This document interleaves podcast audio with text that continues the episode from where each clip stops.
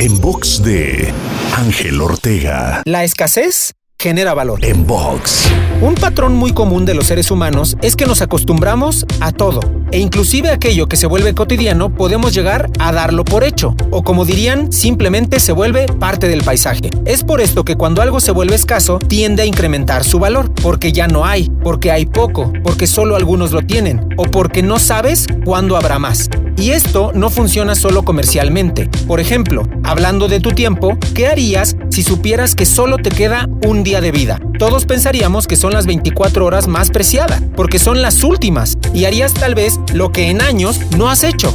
Igual funciona en cualquier área de tu vida. Así es que no des por hecho nada y aprovecha al máximo todo, como si mañana ya no fuera a estar ahí. Para escuchar o ver más contenidos, te espero en angelteinspira.com.